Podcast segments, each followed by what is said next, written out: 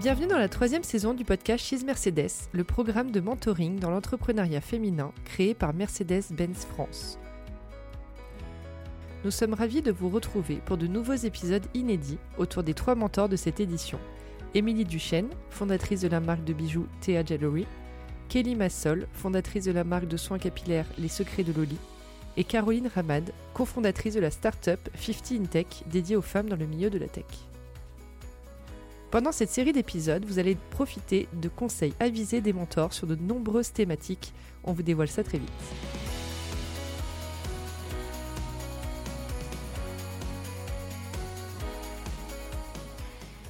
On commence cette série avec Émilie Duchesne, qui surfe sur la vague de l'entrepreneuriat depuis 12 ans et qui, comme la majorité des entrepreneurs aujourd'hui, peut connaître régulièrement un sentiment de solitude. Est-ce toujours lié à la recherche de la perfection? Comment remédier à cette solitude? En quoi le réseau est important? Comment construire une équipe fiable pour nous épauler? Je vous propose de l'écouter, nous parler de son parcours et ses conseils sur le sujet. Coucou Émilie Salut Julia Et ravie de t'avoir sur ce podcast. Bah moi aussi De la troisième saison de She's Mercedes. Émilie, toi tu fais partie donc des trois mentors de Oui. cette nouvelle saison. Tu es très investie déjà dans le mentoring. Oui. Tu as créé les roller coasters avec ton acolyte Clio Goldbrenner. Tu organises des retraites d'entrepreneurs, si je dis pas de bêtises. Est-ce que pour toi le réseau et le mentoring, déjà juste première question comme ça, c'est la clé? Euh, en tout cas, c'est ma clé à moi parce que je trouve que transmettre, euh, c'est quand même super important quand tu as eu la chance déjà d'avoir des acquis dans une vie d'entrepreneuriat. Et quand je dis acquis, pour moi, c'est autant les réussites que les échecs. hein. Donc je trouve que transmettre, c'est très important. Donc, euh, donc oui, je suis ravie de faire partie de ce programme parce que j'adore ça et je pense que c'est très important et que j'aurais adoré avoir ça moi-même dans mes débuts. Et tu avais entendu parler d'ailleurs de ce programme euh, She's Mercedes avant? Tout à fait parce que j'étais la première cheese belge en 2017. Ah, je savais pas. Ouais, donc j'étais la cheese euh, belge, qui était un programme un peu différent parce que chaque pays en fait a Oui, fait son programme comme il a un peu envie. J'ai découvert le programme à ce moment-là, mais je l'ai redécouvert euh, la version française. Mais donc du coup, je suis hyper contente d'avoir fait les deux quoi. Parle-nous de ton rôle dans, la, dans cette troisième euh, saison de She's Mercedes France, du coup. Ah, alors moi, je suis la un peu la psy parce que euh, il y a trois mentors et les deux autres, elles, pour le coup, sont très chiffres. Donc elles sont vraiment dans la tech, dans les et c'est canon parce que moi j'ai appris plein de trucs euh, aussi moi-même. Donc j'étais trop contente parce que j'ai pas ce cerveau-là. Donc elles sont vraiment dans les investissements, les fonds, les banquiers, les chiffres. euh, et il y a des filles en fait des mentis qui sont là-dedans dans ce dans ce genre de process. Donc c'est euh, génial. Mais à chaque fois, moi je botte gentiment en touche en disant ce, n'est pas moi. En fait, ce qui était marrant en fait justement, c'est qu'il y a eu des, des sessions en fait de mentoring là-bas. Et en fait, je me suis rendu compte qu'elles avaient déjà commencé vraiment fortement là-bas les deux autres l'accompagnement. Et moi, j'ai vraiment dû faire connaissance, quoi. J'aurais demandé qui elles étaient, euh, qu'est-ce qui les faisait vibrer, euh, qu'est-ce qu'elles aimaient dans la vie. euh, Parce que moi, je suis vraiment dans le branding, le why, tu vois, le fil rouge, pourquoi tu as fait ce projet, qu'est-ce qui te donne du sens. Je veux pas qu'elles perdent le fil d'aller chercher de l'argent et qu'elles savent plus pourquoi, en fait, elles sont là. Oui, oui, et... Donc moi, je suis vraiment celle qui ramène, en fait, à pourquoi tu es dans ce projet. Et donc, du coup, moi, j'ai vraiment pris le temps, en fait, de les rencontrer. Et c'est que maintenant, si tu veux, qu'on rentre euh, dans les sujets. Mais donc, euh, donc voilà, moi, je suis, j'ai un profil différent que les autres, mais je me rends compte que quand même, je pense que c'est bien de, de l'avoir parce qu'il y en a, par exemple, ça a effrayé, en fait, les autres profils. Bah, c'est ça, oui, oui. Par exemple, Shadé, par exemple, voilà, c'est un bon bah oui, exemple qui est dans la cosméto. Elle est juste dans le euh, faire du bien aux gens. Et elle est pas dans ses dos et tout, quoi. Je pense que ça l'a, vraiment réconforté, en fait, d'avoir ça. Et en même temps, elle est super intéressée que ça existe, mais c'est pour après, quoi, tu vois. C'est ça, oui, oui. Donc voilà, moi, je crois que je suis un peu plus la grande sœur, on va dire, euh, pour l'instant, Ouais, qui, qui a pris Qui les petites mains, tu et vois. qui, ouais. Et puis, ça serait bien que les autres prennent le relais plus tard. euh. Parfait. Et tu disais que tu as appris beaucoup avec tes mentors. J'imagine que tu as aussi appris au contact des mentis. Parce que tu avais déjà plusieurs saisons de coaching. Tu les vois souvent, tu me disais. hyper chouette. Et puis franchement, euh, franchement, moi, elles m'ont impressionnée, quoi, parce que même dès lors qu'elles sont présentées le premier soir, elles étaient toutes en pitch, quoi, tu vois. et, et moi, je me disais, c'est dingue, parce que jamais j'aurais su faire ça. Ce qu'elles font là, je, enfin jamais. Si bien sûr que j'aurais pu le faire, mais mais j'aurais pas eu en fait cette audace en fait je pense euh, à ce moment-là. Donc euh, elles sont vraiment impressionnantes et, je me suis dit évidemment quand tu parles avec tout le monde en fait on a tous les mêmes sujets peu importe où on en est quoi. Et ça c'est vraiment unanime quoi. C'est hyper intéressant. Alors notre notre thème à nous c'est l'entrepreneuriat en solo. Toi tu as créé Théa Jewelry oui. Donc ta marque de bijoux personnalisés, mais pas que, parce que tu as mhm. une nouvelle collection permanente maintenant. Il y a combien d'années déjà? Ça va faire 12 ans au mois de décembre, en 2011. Est-ce que tu trouves, toi, déjà que l'entrepreneuriat, ça peut être quelque chose d'isolant? De manière générale Oui, bah oui, clairement. Euh, si on démarre euh, seul, mais même même pas, parce que là, je vois par exemple dans mes mentis, elles sont en duo, mais elles sont quand même enfermées à deux. Donc je pense que clairement, quand tu as tellement de sujets, je pense que pour commencer n'importe quel projet, euh, il y a un moment où tu as besoin d'avoir une prise de hauteur parce que sinon tu es, vite enfermé dans ton projet.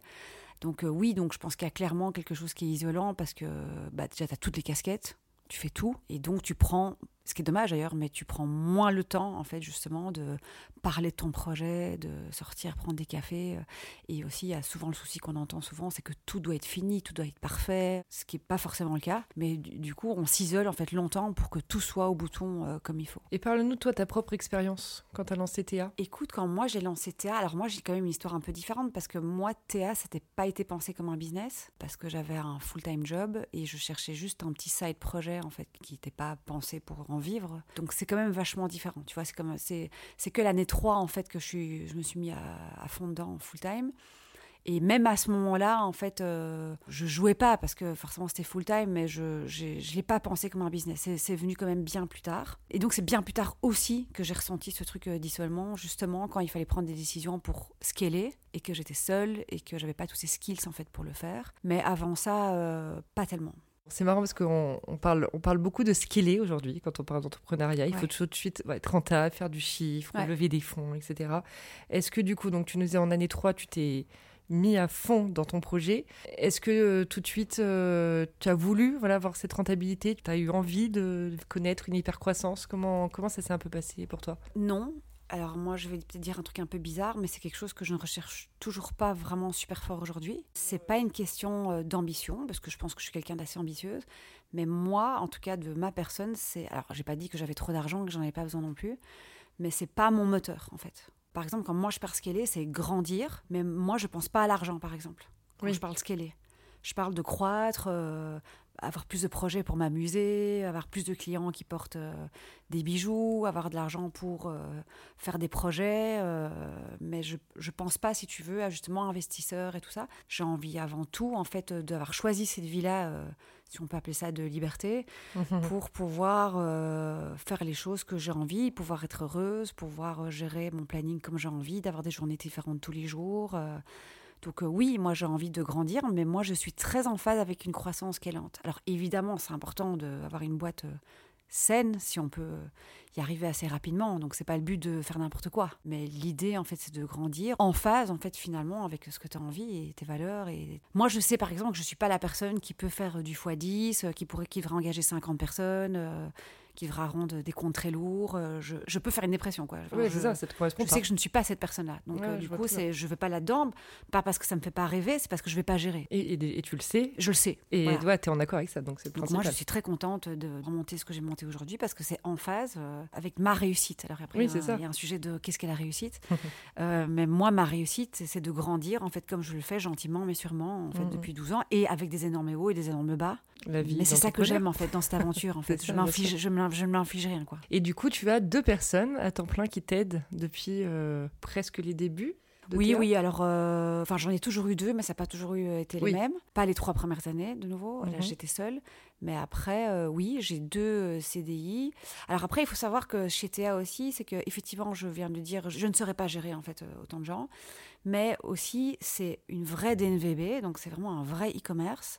J'ai pas de retail, j'ai pas de revendeur, euh, je fais de temps des pop-up. Donc en fait, il y a plein de profils en fait que même si je voudrais les engager, en fait, je je sais pas qui en fait parce que j'ai pas besoin de commerciaux. Il y a plein de profils en fait dont j'ai pas besoin. J'ai pas de collection, donc j'ai pas de bureau de style, de création. En fait, c'est un monoproduit parce que c'est un concept. Donc qu'est-ce que j'ai besoin? Ben, J'ai besoin euh, de vendre sur Internet. Donc on a deux profils de marketing et une fille qui s'occupe de la prod et du customer happiness. Tout le reste, tout ce qui est un peu graphiste, IT et tout, j'ai pas le taf en fait pour avoir un full time aujourd'hui. Donc en fait, je vais te dire, même je c'est pas ce que je recherche, mais en vrai, en fait, là, je devrais te dire engager quelqu'un full time. Je sais pas en fait, euh, voilà. Bah Donc moi, je suis très contente. Et puis tous ces freelances qui finalement sont là depuis longtemps, on leur parle quasi tous les jours en fait. On est peut-être 10 au final, et ça forme une petite famille Théa. Mais c'est vrai qu'il y a que deux employés. Mais après, voilà, encore une fois, tant que ça convient au Complètement. business, au concept, Ouais. voilà, il n'y a, y a Moi, pas de, dès que je y a pas de règles. Non, et dès que je dois bosser justement avec une boîte, un style collab ou autre, où il y a vraiment beaucoup de process et beaucoup de gens, moi ça m'angoisse. en fait, ça m'enferme en fait dans quelque chose qui me...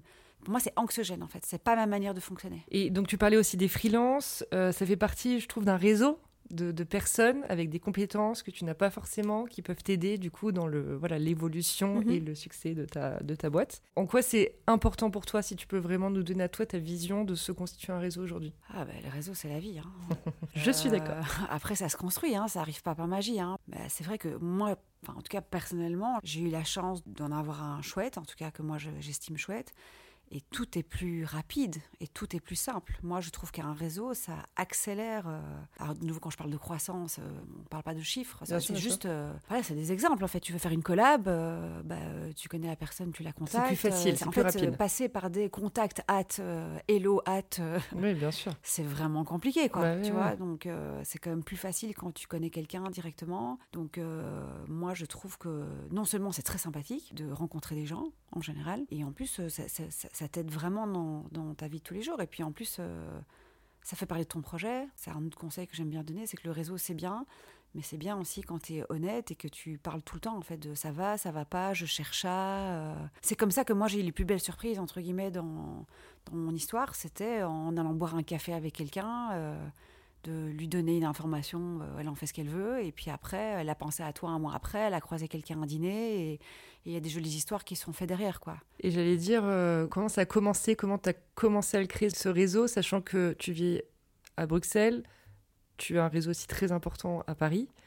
Comment tu arrives à mixer les deux très Euh, naturellement alors à Bruxelles, euh, je l'ai plus toujours en fait. euh, mais Bruxelles aussi beaucoup. Enfin, c'est pas Paris, hein, c'est un village, hein, donc c'est plus simple. Donc je pense que un peu comme ici, à mon avis, quand tu es dans une bonne école et que tu grandis, enfin voilà, ton réseau tu l'as. Donc ça, Bruxelles, c'est plus simple. Tout le monde se connaît beaucoup plus facilement. Ici à Paris, si je peux, aujourd'hui, je peux identifier deux choses. La première chose, c'est que j'ai jamais eu peur en fait de contacter. Enfin, je trouve qu'Instagram, en fait. Je parle d'Instagram parce que moi, je suis plus à l'aise sur Instagram que sur des TikTok ou autres, ou LinkedIn, mais ça peut être sur LinkedIn sûrement. J'ai toujours été très à l'aise sur le fait de, de demander aux gens d'aller prendre un café, d'aller déjeuner. Et de toute façon, le nom, je l'ai déjà. Donc, en fait, euh, Hmm. autant demander, quoi, en fait. Parce que tu ne demandes pas, tu n'auras rien, quoi. Alors, tu recherches pas des amis, bien sûr, c'est pas le sujet. Mais j'ai eu beaucoup de super chouettes rencontres euh, que j'ai eues via une demande. Mhm. Juste, j'aime bien ce que tu fais, j'aimerais bien te parler d'un truc. euh, et j'ai eu des amitiés, même, qui sont faites euh, comme ça, en fait, dans le temps. Et à un moment, bah, l'amitié, bah, au final, euh, bah, tu te dis, bah, attends, on- il faut qu'on fasse un truc ensemble, en fait, ça serait trop bien. Enfin, tu vois, ça amène vraiment un projet. Souvent, j'entends, tu vois, sous les filles que je crois, c'est ah non, mais moi, j'ose pas faire ça, parce que du coup, on va pas me répondre, du coup, on va me dire non, donc ça va me renvoyer sur le fait que je suis pas assez bien, que je suis trop petite. euh. Moi, je pense que c'est vraiment important, en fait. Tu vois, c'est quand tu parlais de l'isolement, tu vois, euh, c'est comme quand tu dis j'ai pas le temps d'aller faire du sport. Tu prends pas le temps en fait, tu vois. Moi je suis pas fan de sport, j'en fais pourquoi? Parce qu'en fait ça me décharge ma charge mentale, ça m'enlève mon stress, mes angoisses. euh. et je pense que rester dans un bureau toute la journée, c'est bien parce qu'il faut bien taffer. Mais je pense que aussi aller prendre du temps pour aller boire des cafés et rencontrer les gens, en fait, euh, Bien sûr. ça te permet en fait d'avancer plus vite en fait dans ton travail et d'être plus créatif et tout ça. Je rajouterais même que avoir des personnes avec qui tu, dans une équipe, permet aussi de rebondir, tu vois, d'échanger, de, de multiplier un peu les cerveaux, brainstormer. Et ça aussi, je pense que ça permet d'aller plus vite. Et surtout, c'est comme je sur un profil comme le mien aussi, où je n'ai pas, si tu veux, l'équipe en fait, euh, tu vois, avec des experts, euh, des seniors et tout. Euh, donc ça me permet aussi d'aller échanger, euh, avoir d'autres points de vue. Et, et après, j'ai une super équipe, mais qui est junior et qui exécute super bien. Mais elles ont besoin que j'aille à Paris en fait pour revenir en fait avec des super projets et elles attendent que je revienne de Paris en fait Bah pour savoir oui, ce qui s'est passé en fait euh, donc c'est assez chouette tu vois Ouais. donc il y a ça. Et le deuxième euh, sujet, c'est que pendant le confinement, sur Insta en live, j'ai créé un concept ouais, qui s'appelle Inspire, où j'ai changé. En fait, c'est pas un podcast et tout, mais bon, voilà, on ne sait pas trop quoi faire à ce moment-là. On a essayé de se faire voir, se donner de la visibilité. Et je suis sortie vraiment grandement de ma zone de confort et j'ai échangé en fait sur, euh, je crois, près de 80 euh, épisodes avec des entrepreneurs qui m'inspiraient. Et, alors j'ai pas dit que tout le monde devait faire ça, mais en tout cas moi, et ça n'a pas du tout été fait pour ça, hein, sur un, en tout cas un, sur un malentendu, mais qui est un super malentendu, ça m'a vraiment fait un super réseau, quoi. Parce que j'ai échangé avec euh, des super personnes, elles m'ont appris plein de trucs, euh, on s'est revus, on s'est appelés, et il y a plein de choses qui sont faites après grâce aux Inspire, alors qu'à la base, c'était pas du tout euh, l'idée, mais donc, donc les rencontres. Donc, vous voyez ce que j'allais dire. Et ne pas avoir peur de les créer. Du coup, si demain, euh, par exemple, une de tes menties, un conseil que tu lui donnes, j'imagine, forcément, c'est se créer son réseau. Sortir, sortir de, sortir de hein. sa zone de confort, voilà. Par quoi tu commencerais? Bah, écoute, euh, c'est déjà le cas, en fait, euh, surtout Shadé, en fait, qui a une marque de cosmétiques, en fait, tu sens qu'elle est isolée et enfermée dans son magasin. Après, moi, j'ai pas l'expertise du retail, donc j'ai pas ça. Mais tout ce que je peux dire, c'est qu'en fait, elle est dans son magasin parce que mm. forcément, il n'y a pas les moyens d'avoir une vendeuse ou quoi, tu vois. Donc, j'essaye vraiment de la sortir de ça. D'ailleurs, je l'ai invitée à une roller coaster, alors que j'avais jamais invité euh, personne. Je voulais vraiment, en fait, qu'elle rencontre d'autres filles. J'avais déjà identifié des filles qui étaient un cosméto dans les groupes et je les ai euh, mis ensemble.